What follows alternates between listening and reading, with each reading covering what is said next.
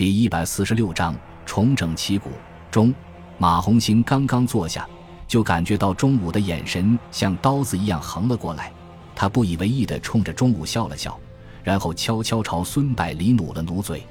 这时候，叶文龙站起来说道：“我军在淞沪战场和南京保卫战当中取得的战绩的确不俗，但是听了军长的介绍之后，却给我这样的感觉：三次歼灭战都冒了很大的危险。”并没有十足的把握。《孙子兵法》中虽然说凡战者以正和，以奇胜，但是也不主张一味兵行险招。更何况好运气总是在我们这边。他看到孙百里不住点头，感到精神一振，清了清嗓子，接着说道：“还有一点，就是随意的更改作战计划。围歼第六师团和台湾步兵旅团都是临时计划的，也恰恰是这两次行动使我军损失惨重。”导致第七十八师被歼，军长负伤。以后再进行大规模军事行动的时候，如果要临时改变计划，必须慎之又慎，否则必将重蹈覆辙。说完之后，叶文龙神态自若地坐了回去，仿佛根本就没有看见身旁几双快要喷出火来的眼睛。叶文龙的话如同重锤一样击打在孙百里的胸口，使他回想起牺牲在战场上的弟兄。想起自己是如何意气风发地计划为歼第六师团，从而把这些忠勇的将士陷入绝地。看着孙百里脸上痛苦的表情，叶文龙感到有些后悔。军长已经几次三番在公开场合坦诚错误，自己又何必在他的伤口上撒上一把盐呢？和国军其他参战部队相比，十九路军的战绩简直可以用辉煌来形容，为什么还要苛责呢？孙百里察觉到会议室了奇怪的宁静，急忙说道：“对不起各位，百里失态了。”文龙说的非常有道理。由于轻敌我临时改动行动计划，导致严重后果，已经是不争的事实。只希望你们能够在今后鼎力相助，减少犯错误的机会。我们都算是身居高位的人，很多决定会影响千百将士的生命，无论怎么谨慎，都不算过分的。然后他挥手示意大家继续。这时候，初次参加会议的斯兹皮尔曼起身发言。他说：“我认为十九路军虽然是按照德国陆军的模式来训练的，装备也和德国陆军步兵师基本相同，但是却遗漏了最为关键的部分——参谋部。军部和各主力师都有专门的参谋部门，但是却没有起到应有的作用。举一个简单的例子，第七十八师奉命阻击日军。”以掩护全军撤退，但是参谋部门却没有精确地计算出日军推进的距离，当然也无法准确地预估阻击部队坚守的时间。最后，李从文将军为了主力部队的安全，只能尽自己的努力把日军拖住，以致全军覆没。孙百里频频点头，让翻译用中文向众人解说一边，自己则用德语说道：“德国陆军能够成为西方军队的典范。”具有高效率的参谋部是一个重要的原因。我的老师曾经再三强调过，只是被我忽视了。谢谢你的提醒，请继续。斯兹皮尔曼看到孙百里和军官们都认同自己的看法，深受鼓舞，继续说道：“第二个问题是部队的行动不够迅速、果断。我们十九路军的机械化程度实际上是高于日军的。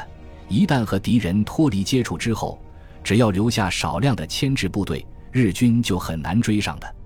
而在进攻当中，各师所属的摩托化步兵营的作用也没有体现出来。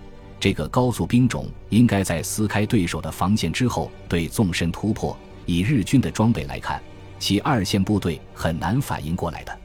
孙百里连忙解释道：“战区的地形比较特殊，河道纵横，沟渠众多，不利于机械化部队移动。”而步兵师在装备的时候，考虑到国内的地形特点和福建的工业能力，取消了各师的摩托化步兵营，所以无法在战争中投入使用。斯兹皮尔曼恍然大悟，立即为自己刚才的说法道歉，干净利落的给众人敬个军礼之后坐了下去。杨英杰向周围看了看，发觉只有自己和杜周南没有发言，就站起来说道：“我有几点不成熟的意见，和大家一起探讨一下。”首先，我感觉战术过于单一，基本上都是硬碰硬的阵地战，很少看到运动战、伏击战。其次，在歼灭日军的时候，总是片面追求规模。当然，成师团的歼灭敌人当然是件好事，但是杀敌一万，我亡三千，自己的损失也同样不小。如果能在最大幅度降低伤亡的前提下，多次歼灭小股敌人，累积起来的话，数量也同样非常可观的。最后，就是对日军后方的补给线攻击的力度不够。使其能够源源不断地得到物资和人员的补充。说到这里，杨英杰看了看大家，见没有人反驳自己，就接着说道：“十九路军自成军之初就是正规军，所以总是带着正规军的思维来打仗，本身倒没有什么错。但是现在敌人空前强大，我们是处于弱势的一方，自然不能再规规矩矩的和他们拼消耗了。”杜周南深有感触地说道：“我非常赞同英杰的看法。”日本是个资源极度贫乏的国家，人口和中国相比也没有任何优势，绝对经不起长期的消耗。今天消灭他几十个，明天再干掉他几百个，要不了多长时间，日本就没有兵可用了。到时候就是想投降中国，我们还不一定答应呢。众人被杜周南逗得哈哈大笑，气氛终于活跃了一点。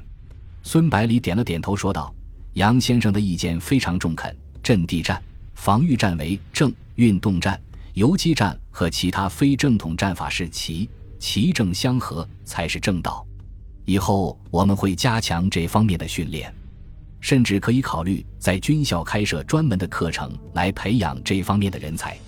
杨英杰说道：“现在独立师第三团已经在江北站稳了脚跟，要想在敌后发展壮大。”我们必须在人员和物资上面尽可能的给予支持才行，尤其是精通游击战的底层军官。孙百里说道：“这个问题是要优先解决的。等会议一结束，军部会立即组织人员北上，扩大江北的队伍，争取建立牢固的根据地。”这时候，粉红色的阳光从西面的窗户照进来，提醒人们黄昏的到来。孙百里看时间已经不早了，开始总结性的发言。今天会议的议题是总结前一阶段对日作战的经验和教训。由于在战斗间隙当中经验总结的比较多，所以我就把重点放在教训上面。诸位指出了很多不足，也提出很多建议，归纳起来有这么几点：第一，不可以随意更改既定的作战计划；第二，计划不可过于冒险；第三，组建高效率的参谋部；第四。发挥摩托化步兵的作用。第五，改变一成不变的战术，多运用一些非正统的战法。他接着说道：“今天的会议到此结束，明天将开始讨论组建集团军的事宜。诸位利用晚上的时间好好想想，希望能够像今天一样提出好的建议。”散会。今天会议的议题就是决定如何扩编军队。在第二天的会议上，与会者刚刚坐定。孙百里就宣布会议开始，然后直奔主题。我们十九路军已经正式升级为第十九集团军，编制从原来的七个师增加到十二个师。如果加上司令部直属部队的话，还可以再增加一个师，也就是总共十三个师的编制。其中第四十九、第五十六、第六十、第六十一、新二师和第七十八师以及新华归集团军战斗序列的两个暂编师的番号都不变。取消独立师的番号，另外给了四个师的番号，分别是新编第一、三、四、五师。中午听到自己的师被取消了番号，气得噌的站起来，骂道：“我的独立师打了那么多硬仗，他们凭什么取消番号？”然后把牛眼一瞪，盯着孙百里问道：“军长，你怎么能同意呢？这不是明摆着欺负人吗？按照国军的惯例。”只有被全歼的部队，或者是要被整编的部队，才会取消番号。我们独立师符合哪一条呀？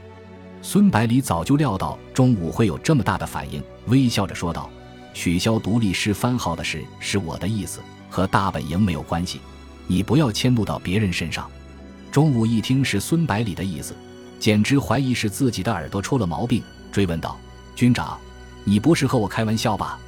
你怎么会干这种自毁长城的事呢？孙百里回答道：“中午，你先不要着急，我马上就给你一个满意的解释。不过你要先坐下去，老老实实的听我说。”本集播放完毕。感。谢您的收听，喜欢请订阅加关注，主页有更多精彩内容。